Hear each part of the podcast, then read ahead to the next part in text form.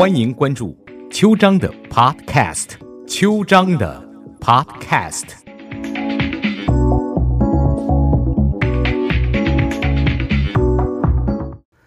早安湾区，我是邱张律师。呃，今天我要跟各位说，我以前从来没有在呃。从来没有写公众号的经验，因为我知道，呃，公众号是要经过审核啊，呃，常常被删掉啊。呃，我的好朋友张慈就写公众号，还有陈毅也写公众号，啊，陈毅呢不眠不休写了两千份了，现在张慈呢后起直追写了一百多份。我常常看到张弛挑灯夜战，每天呢头发也不梳，然后澡也不洗，就在那里拼他的公众号，完全没有钱啊，是零回收啊，啊，他唯一的乐趣就是有很多朋友跟他分享点赞，这样他就满足了。他的公众号呢还要被审核，这个在这是对于活在美国啊的地方。有言论自由的人来说是不可想象、不可忍受、不可理解的。后来呢，我就知道有很多什么，呃，呃，呃，政治敏感词遮屏啊、屏蔽等等等等，才知道哦，他有时候写了好大一篇，然后回来还要修改，然后最后呢，可能不准发了。所以呢，嗯，我看这种过程也很心疼。结果这个礼拜呢，我被。脸书它有一个功能呢，就是提醒你啊，你五年前写了什么文章？哎，我一看那篇文章我就乐了，因为那是我在二零一四年帮台湾一个摇滚乐的，呃，有他得了很多奖，呃的音乐人叫做王汤尼，啊，我替他找爸爸的故事。哎呀，我就好高兴哦，因为那时候呢，呃，不但写了剧本，中文、英文，还做了很多事。还经常四处演讲，所以也做了一个 PowerPoint。后来我就把这个 PowerPoint 拿出来，我传给张慈，我说：“你有公众号啊？你看能不能发表？”他一看就很高兴，跟我说：“那你赶快赶快，呃，给我一千一千个字，呃，然后这个公众号上的照片是非常珍贵的。”所以呢，我就狂写狂写啊，因为我对这个故事太熟了，我对王汤尼和他的爸爸都来讲都太熟了，所以呢也是很难忘的故事。所以我就把王汤尼的故事、雅美混血儿的传奇给了张弛。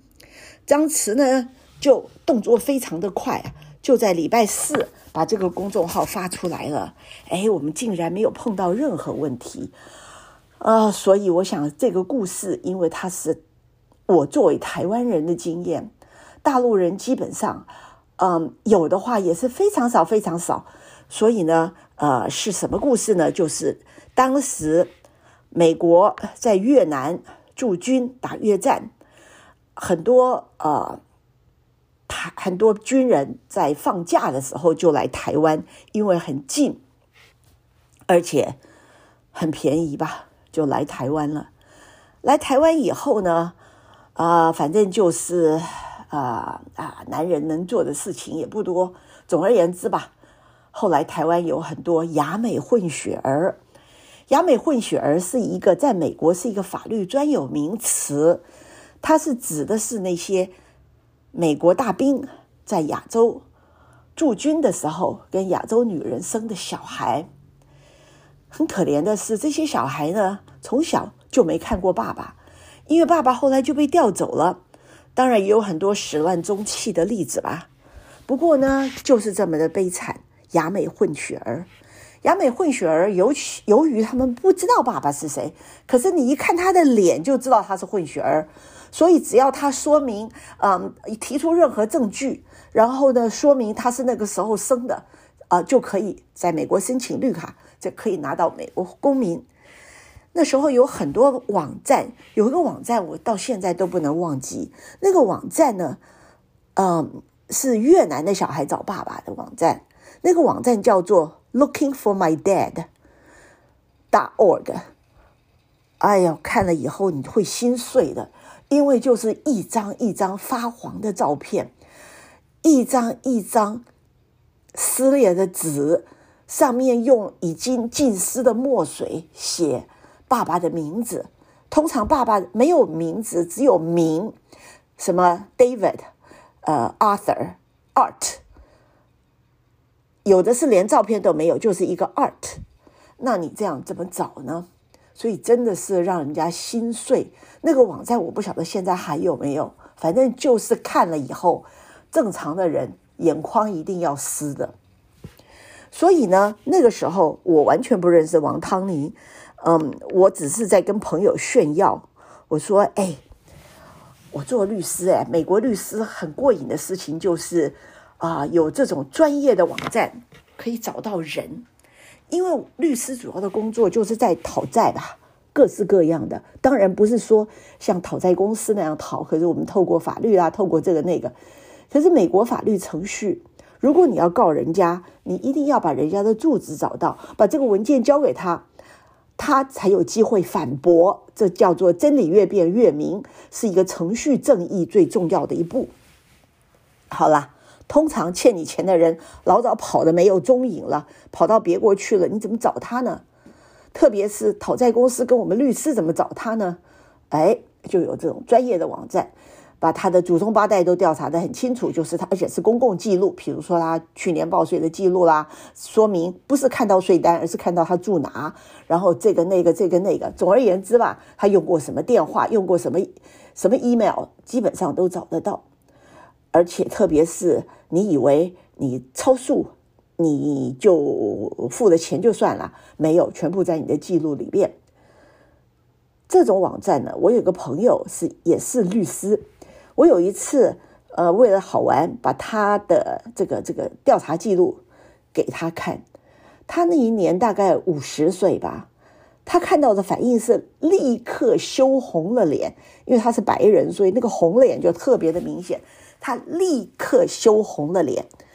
那我想里面也没什么，就是说他住哪呀，哪里住多少年呐？他马上羞红了脸啊，然后呢就再也不提了。OK，基本上以后就拼命回避我。我根本不晓得里边发生什么事，我只是把它当做生日礼物送给他。哎，所以你的过去。啊，如果是不想让人知道的话，哎，是不可能的啦！啊，现在有微信了，还有脸书，你没有办法选择会不会让人家知道，你只能选择你要让微信知道呢，还是你要让脸书知道？我不晓得你们叫做什么主义，帝国主义也好，什么侵略主义也好，总而言之，你的一切都是透明的，OK？啊，所以呢，像中国，它有三亿个摄像头。监视它十亿个人民，以后连犯罪的机会都没有了。不但是犯重罪，连犯轻罪，比如说违规过马路，或是在路旁撒了一个尿或吐个痰，对不起，你马上就要被罚罚款。所以以后的世界是相当透明的，是非常恐怖的。那我今天不讲以前的世界，我要讲以后啊，不不讲以后的世界，讲以前的世界。一九六三年的时候，八月二十六号，台湾有个电视台叫台视。他是说，今天联勤台北第一美军招待所落成了，哎，很漂亮。有总台湾的总司令赖明汤致辞，他说：“来台湾的美军离乡背井，我们必须设法做到让他们宾至如归，减少他想家的程度。”一九六五年十一月，第一批五十三位驻越美军来台度假。一九六五年。到一九六六年，总共两万零七十九人来了。一九六六到一九七零年，总共十七万三百一十一个人来台湾度假。一九七零年到一九七七一年，共二十万人来台湾度假。一九七四年到三千总总共有三千人。一九七九年，美国从南越撤退，总共最后一名美军离台。的时间是五月三号，估计参加越战的五十万美军当中，至少有三十万人次来过台湾度假。他们在台湾花费为台湾创造外汇超过十亿美元。他们来台湾怎么度假呢？说老实话，台湾的风景啊，普通吧。哦，《时代》杂志《Times Magazine》在一九六七年十二月二十二号刊出一张照片。是一个美军在北头洗洗澡，旁边两个女子裸身的啊，帮他啊倒水啦、擦肥皂，然后他一脸非常享受的表情。这张照片当然出来的时候。啊，轰动一时啦！可是现在大家也忘了，台湾人也不想想起这段羞耻的过去。这个人是谁呢？后来又发生了什么事儿呢？好吧，我们先进广告，等一下回来再跟各位报告。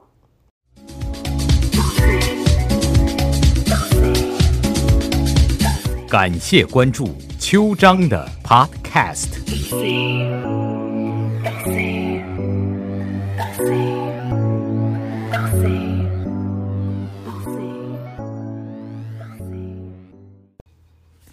早安湾区，我是邱章律师。嗯，我今天要继续上一段跟各位讲的，也就是，嗯，美军在打越战的时候，大概一九六三到一九七九年，呃，这个十六年的期间，有五十万个大军，呃，住在越南。礼拜六、礼拜天或是放假的时候，就送他们来台湾度假。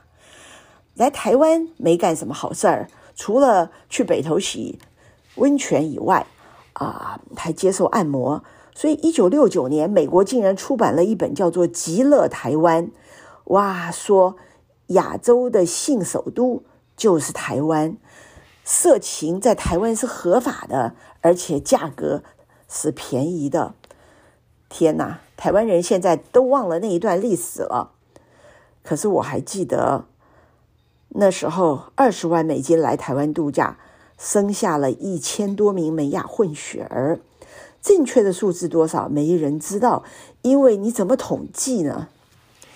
为了这些小孩子，第一次世界大战、第二次世界大战以后，美国国会一九五三年通过了《War Bride Act》战争新娘法，准许所有美国军人与亚洲女性所生的小孩移民美国。因为这些小孩面貌不同，他们在家乡会受到歧视。越战以后，美国再通过 Public Law 九七三五九，说这些小孩子亚美混血儿可以得到绿卡及公民，不管他爸爸出不出来认，只要就是基本上提供照片，一看那照片就知道你是。一九七五年四月，西贡。就是现在的胡志明市就要落入北越之手了。那时候的谣言是，所有协助美军的越南人都将被新政权屠杀，特别是跟美军生小孩的那些女性，还有这些小孩。福特当总统吓了一大跳，立刻宣布一个呃计划，叫做 Operation Baby Lift，也就是说疏散两千名美亚孤儿，把他们辗转运回美国。第一架直升机起飞不久以后就爆炸了，机上一百四十四名幼童全部死亡。尽管有了这次悲剧，疏散计划还是继续进行。这群小孩回到美国后就来找爸爸了，居然只有百分之三的父亲愿意相认，剩下的百分之九十七就去找工作。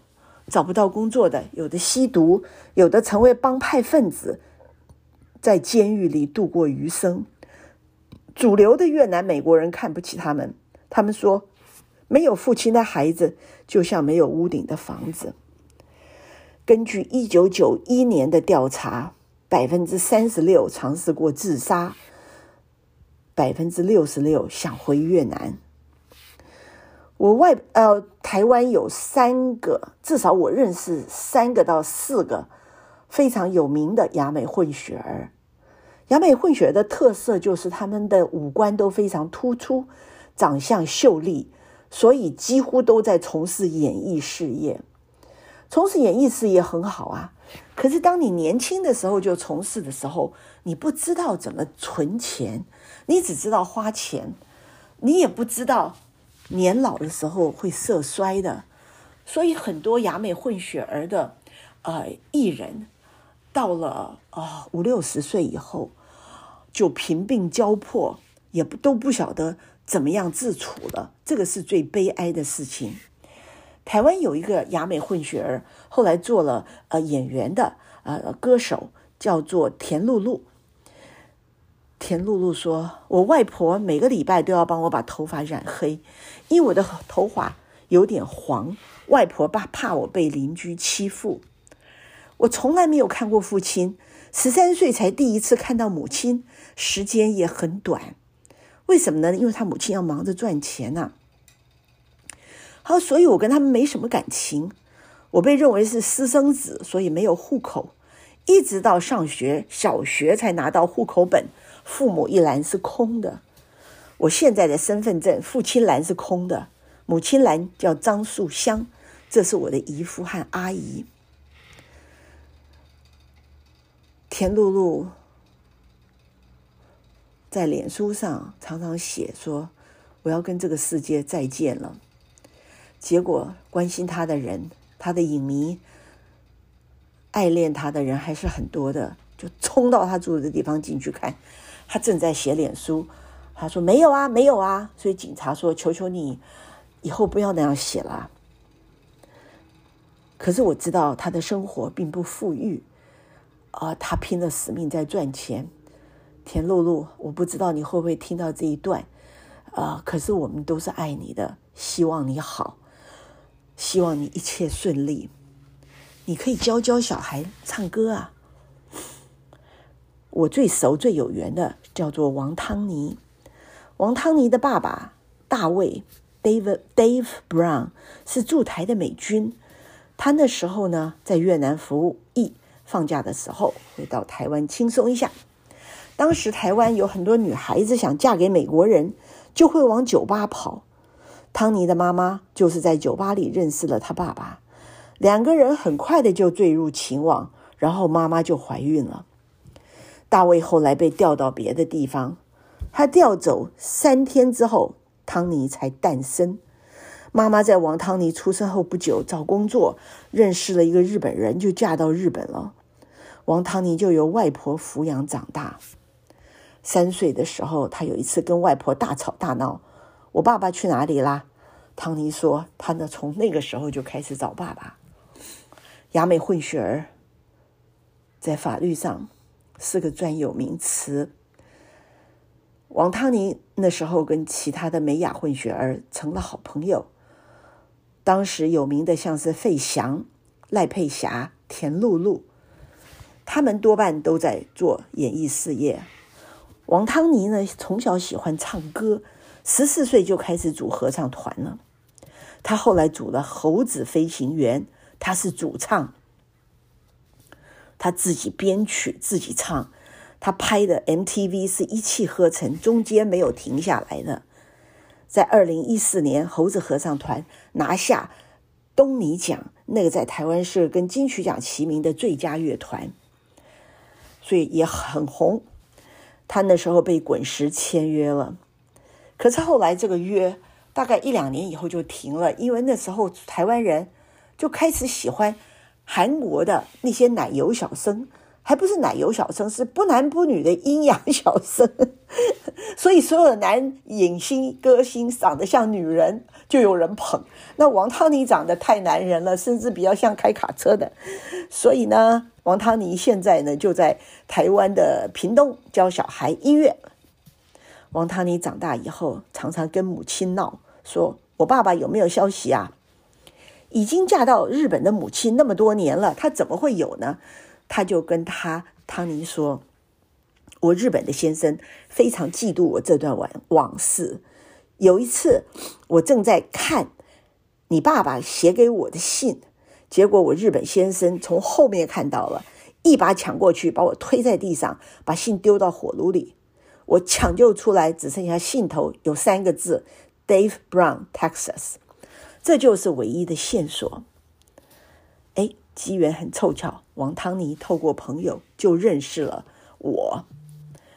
有一次，我朋友跟我说：“哎，邱章啊，你那么会找人，有个美雅混血儿正在找爸爸，找了四十一年都没找到，你帮他找吧。”啊，我什么都不会，就会热心。我说：“哎呀，没事儿，我来帮忙吧。”我马上就用这三个字找到四十八个人，同名同姓，都住 Texas。一不做二不休，我那时候在美国，马上就给这四十八个人打电话。你给四十八个人打电话，你猜有多少人接呢？只有十八个人接了我的电话。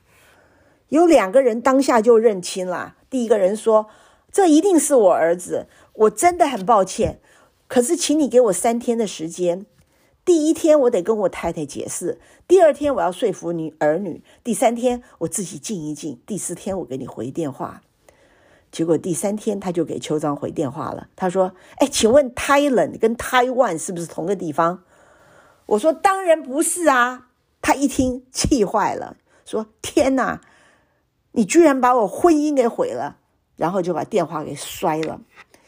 第二个接电话的人是个老太太，她说：“哎呀，这个汤尼一定是我们的儿子啊！我先生是开卡车的，王汤尼有没有钱？”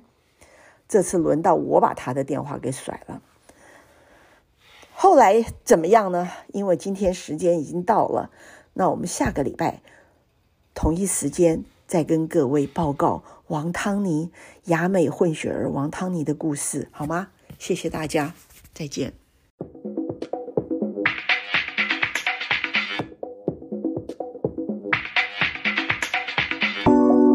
欢迎关注邱章的 Podcast，邱章的 Podcast。